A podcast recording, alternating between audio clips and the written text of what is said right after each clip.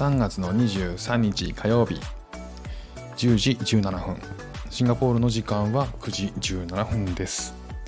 さて今日はですね、えー、僕が、えー、シンガポールで主婦をやってるんですけどもこの主婦のですねあの1日のスケジュールをちょっと振り返ってみたいと思います。ね主婦って何やってんの？っていうね。あの不思議にね思われる方もいると思うんですよねまああの世の主婦の方と多分そんなにね基本的には変わんないと思うんですけど、えー、僕のね、えっ、ー、と、一日どんなことやってるかっていうのをね、ちょっと振り返っていきたいと思います。まず朝、えー、7時に起きます。ね、これ早い遅いってね、いろんなあのご意見あると思うんですけども、まあ7時は別に早くもないかな。えー、7時に、えー、起床しまして、えー、子供がですね、えー、それよりちょっと前ぐらいに起きるので、えー、7時に子供に起こされる感じですね。で、えっ、と、起きたら僕は朝ごはんの準備をします。えー、フルーツ切ったりね、パンを用意したり、えー、飲み物を用意したりね、えー、しますと。で、子供はその間ちょっと遊んでたりはするんですけども、えー、その後ですね、あの準備ができたら、えー、子供のおむつ替え、えー、おむつを変えたり、まあ、着替えさせたりとかして、えー、子供がご飯食べ始めると。で、その間に、えー、水筒にですね、えーと、お茶を入れます。幼稚園に通ってるんでね、あの水筒を2人分、え、持たせ、2人分用意しています。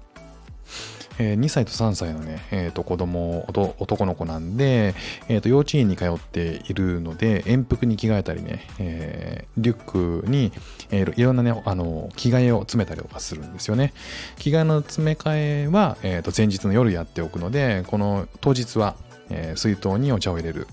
作業と、あとは乾燥機にかけてあった、えー、タオル、それからマスクをですね、えー、と準備しておきますと。で、7時50分に、え、子供がを送り出します。50分じゃないかな、7時 ,7 時40 40分とかに、えー、子供を送り出しますと。で、この時ですね、えー、バスが、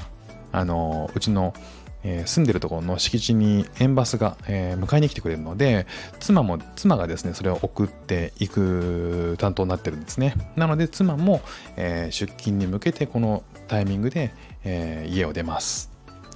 で、えー、8時から30分ぐらいですかね、一人で朝ごはんを食べます。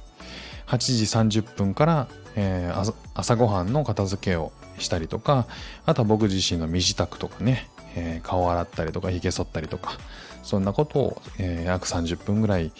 えー、かけて、9時に、えー、部屋を掃除ですね。あの、モップをかけて、えー、掃除機をかけてと、部屋全体をやります。なんかシンガポールってあの窓を開けて生活するとですね結構1日経つと床がザラザラになってるんですよね。なのであのまずはですねあのモップもきっちりやって、えー、その後でね掃除機をかけると。で、えー、洗濯物昨日夜ね夜中に乾燥機回していた、洗濯物を畳んで、しまう。そんな感じですね。で、ここまででだいたい部屋がひとまず落ち着く感じですかね。で、10時から、えー、だいたい14時ぐらいまでの4時間ぐらいね、ここが、えー、自由時間になります。で、僕にとっての自由時間何してるかっていうと、主に英語の勉強をしたりとか、あとはね、お昼ご飯を食べに行ったりとか、あとはブログ執筆してみたりとか、えー、まあ、最近だとね、あのちょっとした、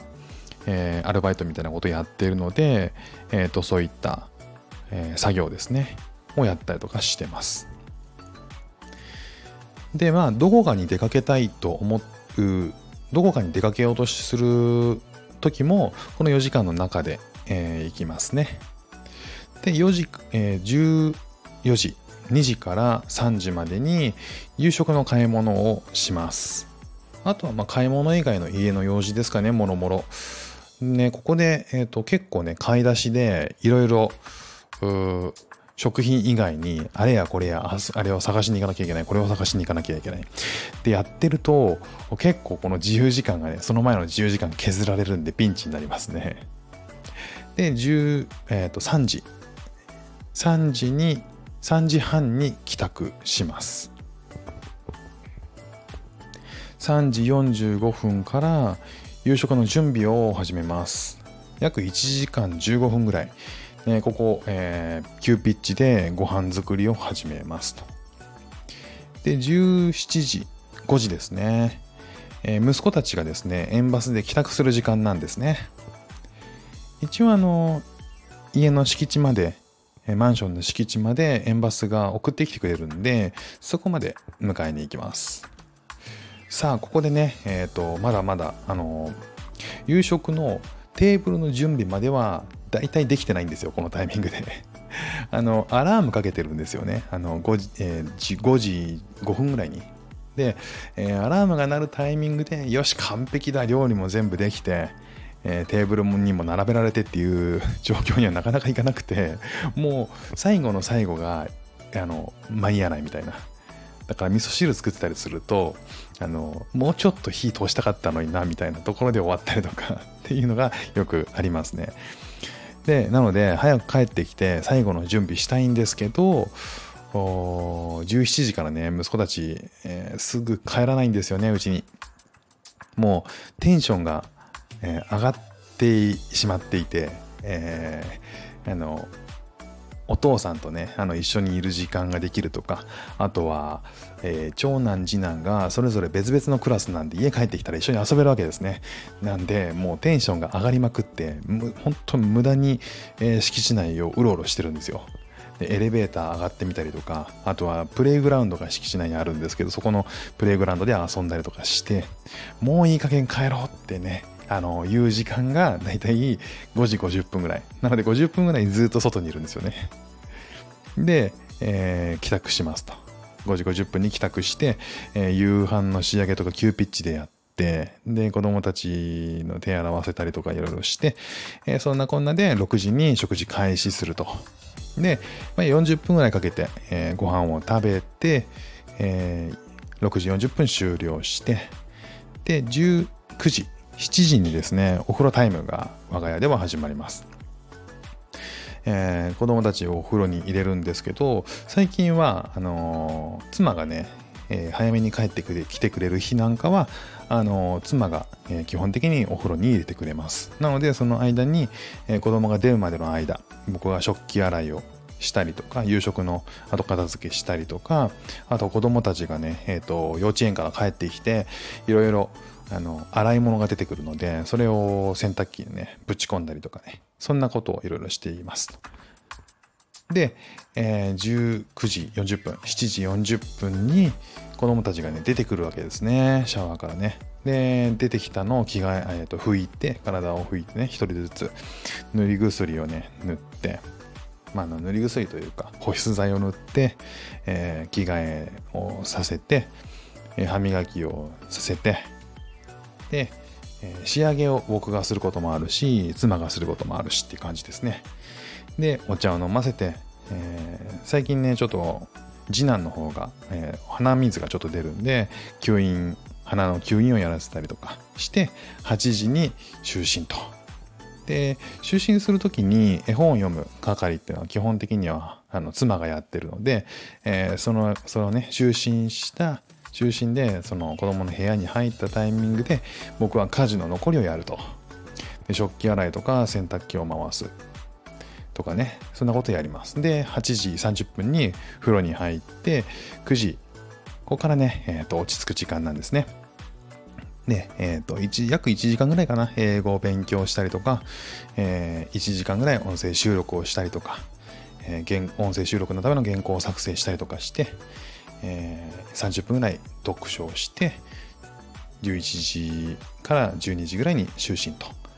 いう感じですね。これが、あのー、とある一日の中で。僕はあの週3、週3回、週3日、英語の学校に通っているので、えー、この限りではないんですけど、週2回、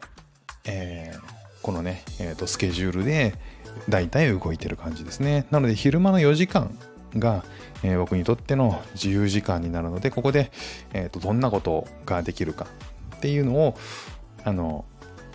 その2日間はワクワクしながらえー、午前中の家事を終わらせてるような感じですかね。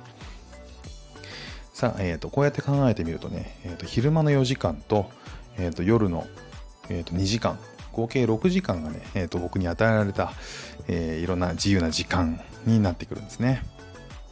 こう考えると結構あるなぁとも思うんだけど、えっ、ー、と、毎日生活してると、イレギュラーなことが結構いろいろあって、なんか思うように、